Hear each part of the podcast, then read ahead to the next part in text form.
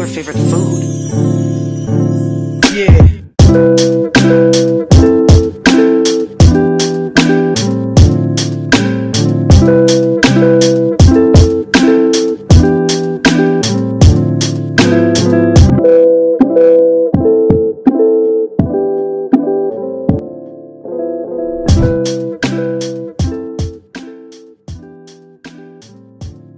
Hace poco escuché un, un concepto que me puso a pensar bastante, ¿no? Que básicamente se trata de que nosotros tenemos una especie de, como de empatía, ¿no? De compasión casi, casi selectiva. Lo hacemos inconscientemente. Básicamente se trataba de que, por ejemplo, si nosotros pensamos en un, en un niño, por ejemplo, si imaginemos esto, imaginemos que estamos ahorita caminando por la calle y vemos que una niña de siete años está siendo abusada físicamente por su papá. Su papá le está pegando, pa, pa, pa. Yo estoy casi seguro que usted pa- para su carro y, hey, ¿qué te pasa? ¿No? Llama a la policía, otras personas saldrán y vendrán y le, le querrán hasta pegar al, al- a esta persona que está haciendo eso, ¿no? Porque dicen, no, no es posible, eso no es justo, no es justo que una persona grande se meta con un niño desde un punto de abuso eh, físico. Imaginemos un abuso psicológico, ¿no? También como, oh, eres boba, eres tonto, ¿no? Capaz nosotros estuviéramos ahí, también dijéramos, oye, no, no le digas así, es tu hijo, es tu hija, es un niño, no le digas eso, tiene cuatro años, ¿cierto? Y ni siquiera pensar en en el abuso sexual, ¿no? Creo que si alguien ve un abuso sexual, las reacciones serían dis- distintas, capaz hasta violentas, capaz, sé yo, agarro un palo y le pego a ese abusador, llamo a un policía, qué sé yo, la- la- la- las reacciones serán siempre un poco distintas, ¿no? Y todos tenemos esa compasión hacia un niño, todos tenemos esa compasión hacia ese ser que es in- indefenso en cierto punto, ¿no?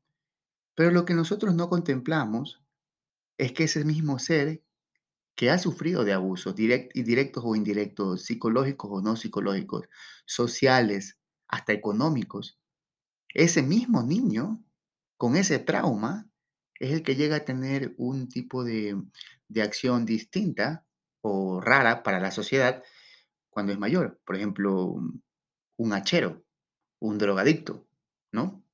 Muchas veces hasta un ladrón, un abusador, ¿no? Nosotros, por ejemplo, vemos y, vemos a un, a un hachero, un drogadicto, decimos, ah, drogadicto de mierda, ¿no? Drogadicto, no, no, no está bien que se drogue, no, no está bien que, que se meta sustancias, ¿cierto? Ah, metámoslos presos, ¿no? Pero lo que no lo, ahí no lo vemos como lo veíamos al niño, porque realmente ese hachero, ese drogadicto, es ese mismo niño de 5 años siendo abusado, y muchas veces ese abuso se proyecta cuando somos mayores en una adicción, En un problema cuando somos mayores. Creo que esto ya lo tenemos todos claros, ¿no? Los traumas de niños son los que nos, nos marcan de toda la vida, ¿no?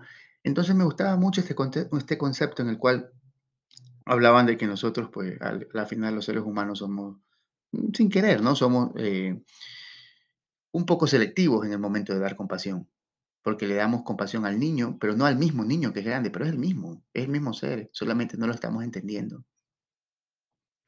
Hace poco yo veía este programa de, Midnight Gospel, ¿no?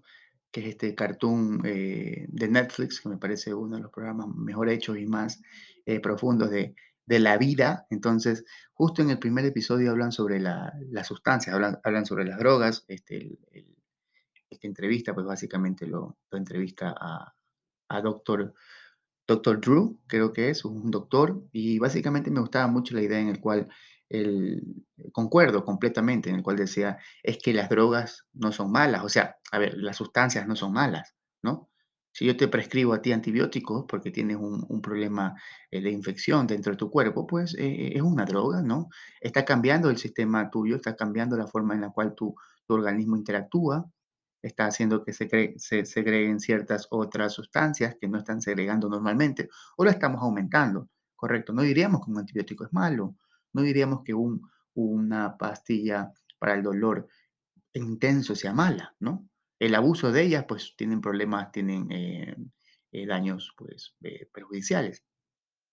Ahora, las sustancias son lo mismo. Al final las sustancias no es que sean malas, no es que lo que nosotros llamamos drogas son malas, solamente pues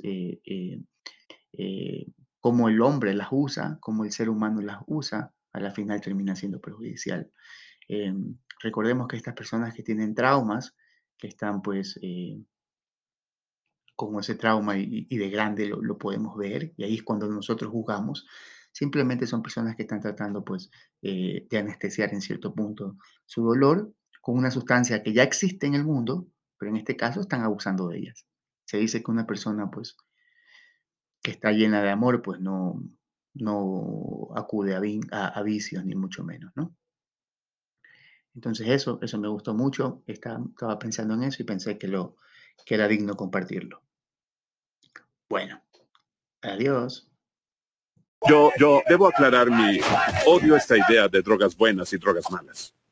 No existe una buena droga y una mala droga. Hay un químico que no es bueno ni malo, solo existe en el mundo. O lo creamos o está en la naturaleza. Y luego está la relación que los humanos tienen con esta sustancia y ahí está el problema. ¿Y cuál es nuestra biología individual y qué desencadena y qué no?